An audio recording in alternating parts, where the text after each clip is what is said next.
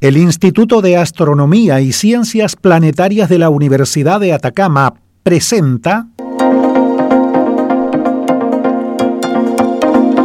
Luces en el Cielo, un reporte semanal de noticias y comentarios astronómicos, con Katy Vieira, astrónoma y académica de la Universidad de Atacama, que nos trae además una agradable selección musical para amenizar este recorrido. Póngase cómodo, porque ya comienza Luces en el Cielo. Hola amigos, hoy miércoles 8 de septiembre de 2021 iniciamos nuestro programa Luces en el Cielo, nuestra cita semanal con la astronomía y el espacio exterior, media hora de noticias interesantes y un poco de música para disfrutar. En los micrófonos, ¿quién les habla? Katy Vieira. En los controles el señor Segundo Iriarte, bajo la dirección del señor Juan Soto. Es hora de comenzar. Luces en el cielo. Su cita semanal para expandir su universo un poco más allá. Bueno amigos, damos inicio a nuestro programa número 3, como siempre con un poco de música. Hoy nuestro invitado estelar es el cantante puertorriqueño Chayán y la primera canción que escucharemos de él es muy a tono con nuestro programa, Humanos a Marte.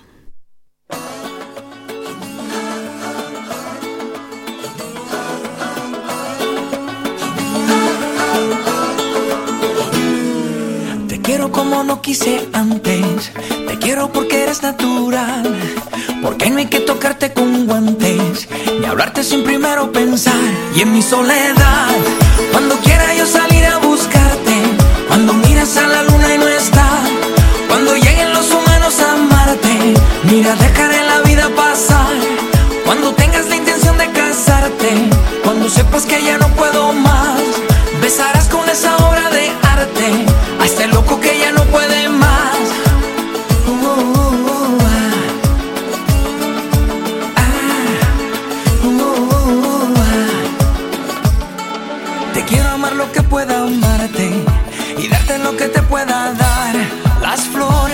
cosas de antes.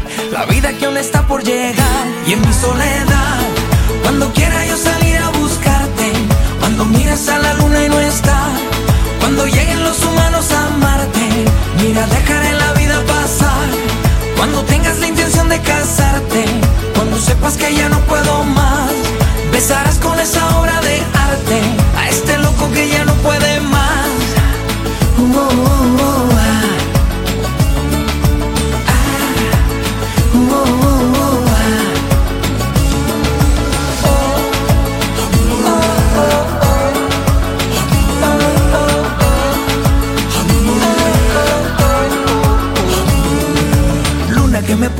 decir? ¿Qué me puedes contar? Tú que sabes que este amor me mata. Dile que la voy a esperar, que la voy a encontrar, que mi amor es verdad. Y en mi soledad cuando quiera yo salir a buscarte, cuando mires a la luna y no está, cuando lleguen los humanos a Marte, mira, dejaré la vida pasar. Cuando tengas la intención de casarte, cuando sepas que ya no puedo más, besarás con esa obra de arte a este loco que ya no puede más. Uh, uh, uh,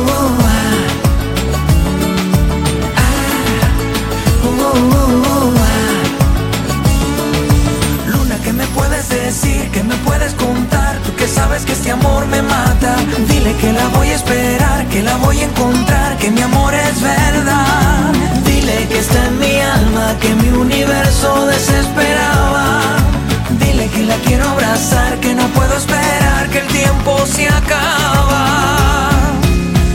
Y en mi soledad, cuando quiera yo salir a buscarte, cuando miras a la luna y no está cuando lleguen los humanos a Marte, mira, dejará la vida pasar. Cuando tengas la intención de casarte, cuando sepas que ya no puedo más, besarás con esa obra de arte a este loco que ya no puede más. Cuando quiera yo salir a a la luna y no está, cuando lleguen los humanos a Marte, mira, dejaré la vida pasar, cuando tengas la intención de casarte, cuando sepas que ya no puedo más, besarás con esa obra de arte a este loco que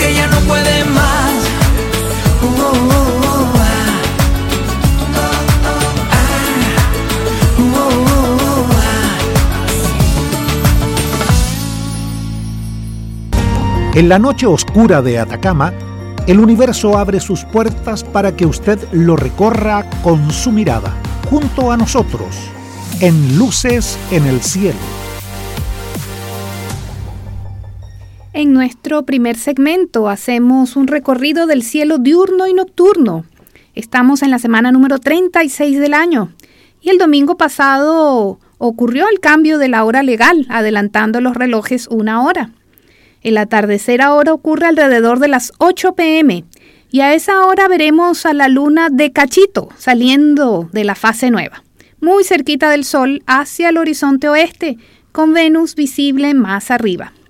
Por allí también está visible la estrella Espica y les recomiendo observarla mañana entre las 8 y las 9 de la noche, cuando serán visibles la Luna, Venus y Espica formando un pequeño triángulo de luces en el cielo. También les recomiendo observar la conjunción de la luna con la estrella Antares, una estrella rojiza muy brillante en la constelación del Escorpión, desde el atardecer hasta la una de la mañana.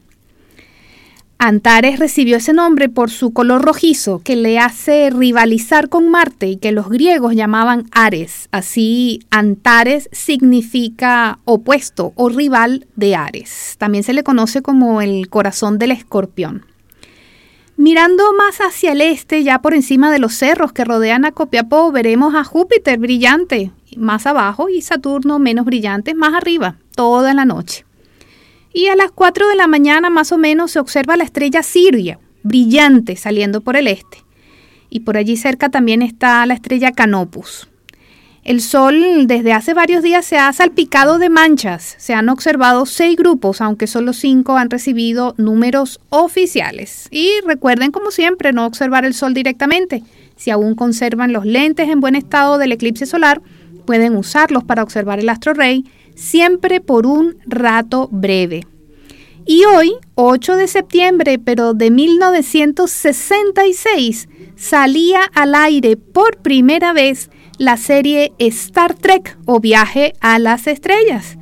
Así que recuerden amigos, como siempre nos pueden reportar su sintonía o enviarnos sus preguntas a través del correo electrónico radio.uda.cl. Luces en el cielo, la revista radial astronómica de Atacama, todos los miércoles a las 11 de la mañana por Radio Universidad de Atacama 96.5 FM. En noticias de astronomía destacadas, estimados recientes sugieren que al menos un cuarto de las estrellas tipo Sol se comen a sus planetas. ¿Cómo se dieron cuenta de esto? Les explico. Nuestro sistema solar es un sistema planetario estable. Sus planetas siguen órbitas circulares y no han ocurrido mayores desastres internamente, lo que ha favorecido el florecimiento de la vida aquí en la Tierra. Pero en muchos sistemas planetarios la convivencia no es tan tranquila. Los planetas más grandes suelen migrar y perturbar la órbita de los más pequeños que pueden terminar cayendo a su estrella anfitriona. Ese material planetario, al caer en la superficie de la estrella, altera la composición química original de esta.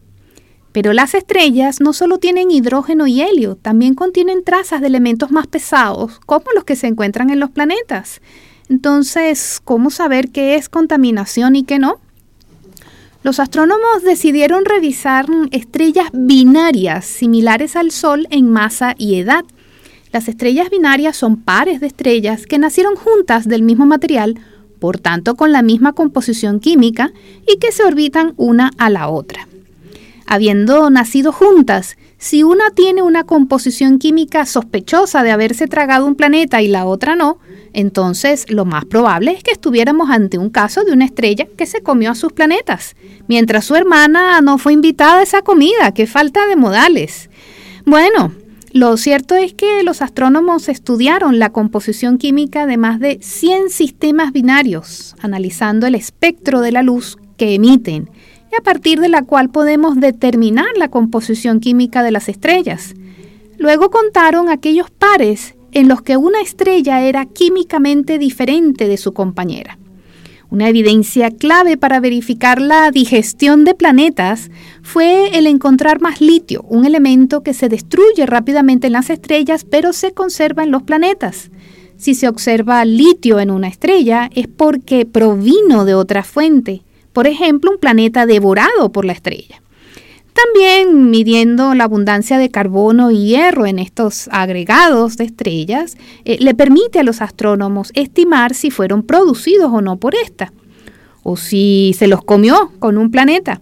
Las cuentas revelaron que una cuarta parte de las estrellas tenían esta señal química de haberse tragado algún planeta. Somos afortunados por este lado del universo que Júpiter y Saturno han vivido y dejado vivir a los planetas más chicos sin ofrecérselos de comida al Sol. Y continuamos ahora con una segunda canción de nuestro invitado musical. Chayanne interpreta Baila Baila.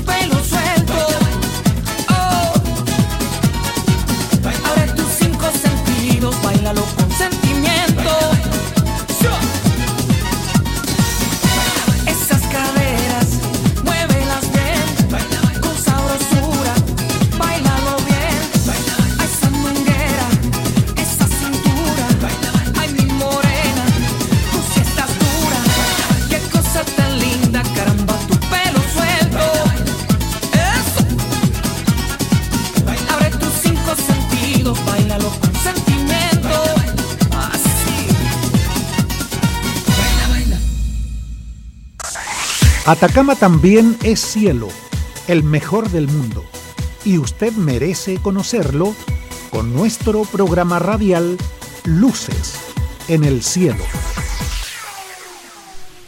Más noticias de astronomía.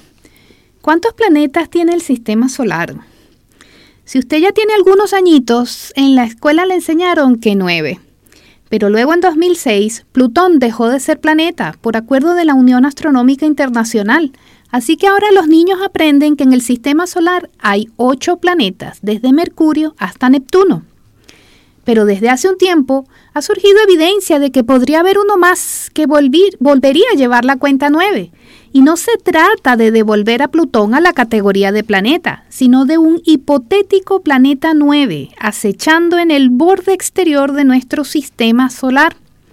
Hasta ahora este mundo ha eludido el descubrimiento, pero un nuevo estudio ha determinado dónde debería estar, si es que existe. Si un planeta existe, su gravedad afectará la órbita de otros planetas, que sentirán el jalón gravitacional producido por el planeta aún no descubierto. Con un poco de matemáticas se puede encontrar la fuente. Así es como se descubrió Neptuno, cuando Urbain Le Verrier y John Couch Adams notaron de forma independiente que Urano parecía ser arrastrado por un planeta invisible, que resultó ser Neptuno. En el caso del planeta 9 no tenemos ningún efecto gravitacional sobre los planetas. Lo que sí vemos es una agrupación extraña de pequeños cuerpos helados en el sistema solar exterior, conocidos como objetos del cinturón Kuiper. Si no hubiera ningún planeta más allá del cinturón Kuiper, cabría esperar que las órbitas de estos objetos estuvieran orientadas aleatoriamente dentro del plano orbital del sistema solar. Pero en cambio, vemos que muchas órbitas de los objetos que conforman este cinturón están agrupadas en la misma orientación. Es posible, pero no probable, que esto sea una casualidad.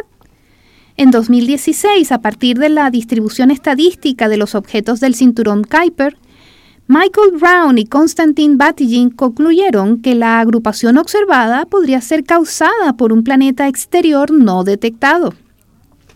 Según sus cálculos, este mundo tendría una masa de cinco tierras y estaría bastante lejos, unas 10 veces más distante del Sol que Neptuno. Ahora ellos han calculado la región del cielo con mayor probabilidad de que allí se localice al planeta 9. Las búsquedas no han arrojado nada todavía, pero se espera que con el observatorio Vera Rubin, ya en construcción en Cerro Pachón al norte de Chile, se pueda observar si es que existe.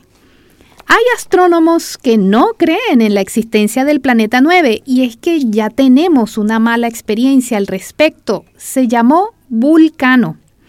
En el siglo XIX, Le Verrier, el mismo que descubrió Neptuno, observó unas perturbaciones en Mercurio y postuló la existencia de un planeta más interno, al que llamó Vulcano.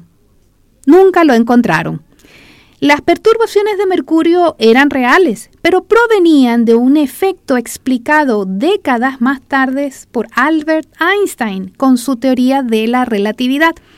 La gravedad del Sol es la que altera la órbita de Mercurio en un fenómeno conocido como la precesión del perihelio, un efecto relativista de la gravedad.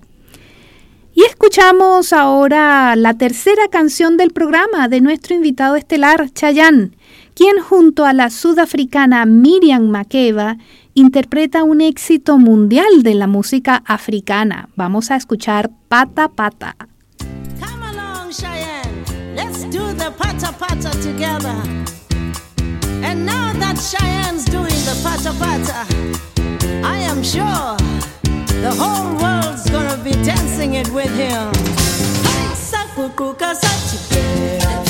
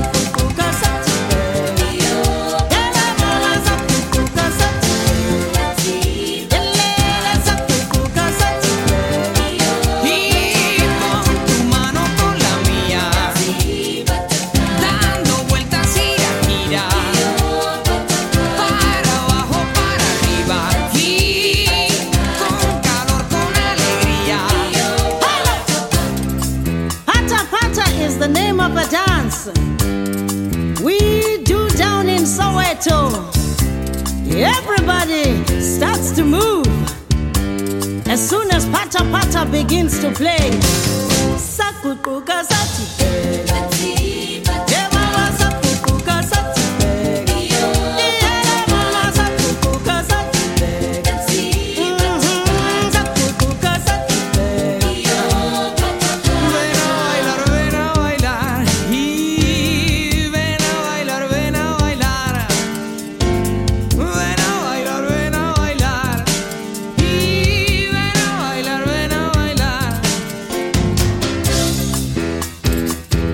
Miriam, gracias por enseñarme pata pata.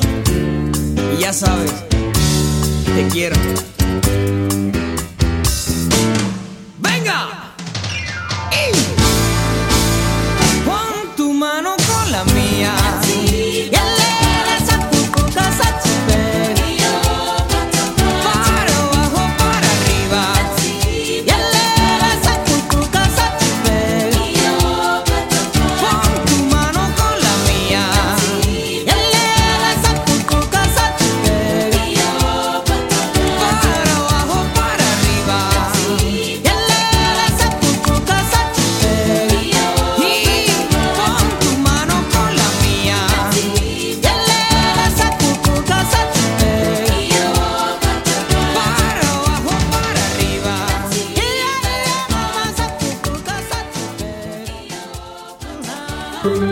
Entre el cielo y la tierra no hay nada oculto. Pero más allá del cielo hay mucho por descubrir. Acompáñenos para aprender qué son las luces en el cielo. En nuestro tercer segmento de noticias, los astrónomos han hallado pruebas contundentes de que un agujero negro o una estrella de neutrones cayó en espiral hacia el núcleo de una estrella compañera y provocó que ésta explotara como supernova. En nuestro primer segmento hablamos de estrellas que se comen planetas. Acá la comida es mucho más pesada y las consecuencias literalmente explosivas. La primera pista llegó cuando los científicos examinaron imágenes en radio obtenidas por las antenas del Very Large Array en Estados Unidos, donde encontraron un objeto que emitía ondas de radio de forma intensa y que no había aparecido en estudios anteriores. Realizaron observaciones adicionales tanto en radio como en óptico y determinaron que la brillante emisión de radio procedía de las afueras de una galaxia enana que está formando estrellas a unos 480 millones de años luz de la Tierra. Posteriormente descubrieron que un instrumento a bordo de la Estación E- Espacial Internacional había detectado una ráfaga de rayos X procedentes del mismo objeto en el año 2014. Estos datos observacionales, junto con teorías ya desarrolladas, permitieron a los astrónomos reconstruir la fascinante historia de una danza de la muerte entre dos estrellas masivas. Como la mayoría de las estrellas mucho más masivas que nuestro Sol, estas dos nacieron como una pareja binaria, orbitándose estrechamente entre sí. Una de ellas era más masiva que la otra y evolucionó más rápidamente a lo largo de su vida normal, impulsada por la fusión nuclear, y explotó como supernova, dejando tras de sí un agujero negro o una estrella de neutrones superdensa, que son los dos posibles resultados de este evento. Las observaciones no permiten distinguir cuál de los dos escenarios ocurrió, pero en cualquier caso lo que queda es un objeto muy denso. Y este objeto se fue acercando a su compañera que aún era estrella. y hace unos 300 años entró en la atmósfera de esta, iniciando la danza de la muerte.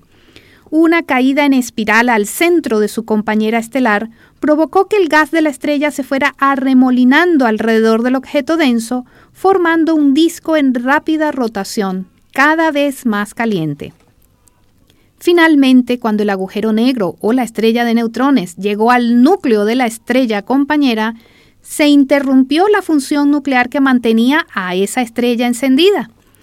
Lo siguiente que ocurrió fue el colapso gravitacional. Las capas más externas de la estrella cayeron sobre el núcleo apagado y luego rebotaron formando una gran explosión de supernova al mismo tiempo que un chorro de material salía disparado a velocidades cercanas a la de la luz, abriéndose paso a través de la estrella. Ese chorro es el que produjo los rayos X vistos por el instrumento MAXI a bordo de la Estación Espacial Internacional. La explosión de la segunda supernova colisionó con el material expulsado por la primera y que aún estaba en las cercanías, causando potentes choques que produjeron la brillante emisión de radio. Solo en el cielo más oscuro brillan todas las estrellas, como luces en el cielo. Amigos, ya llegamos al final de Luces en el Cielo, su programa de astronomía en Radio Universidad de Atacama. Puede escucharnos nuevamente esta misma noche en nuestra retransmisión a las 22.30. Los esperamos el próximo miércoles desde el desierto de Atacama, bajo los cielos más limpios del mundo, en la frecuencia modulada 96.5. Hasta la próxima.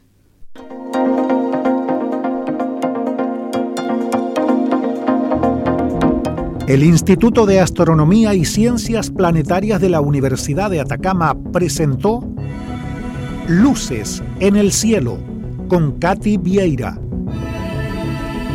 Te esperamos el próximo miércoles en este mismo horario por Radio Universidad de Atacama 96.5 FM. Luces en el Cielo, su cita semanal para expandir su universo un poco más allá.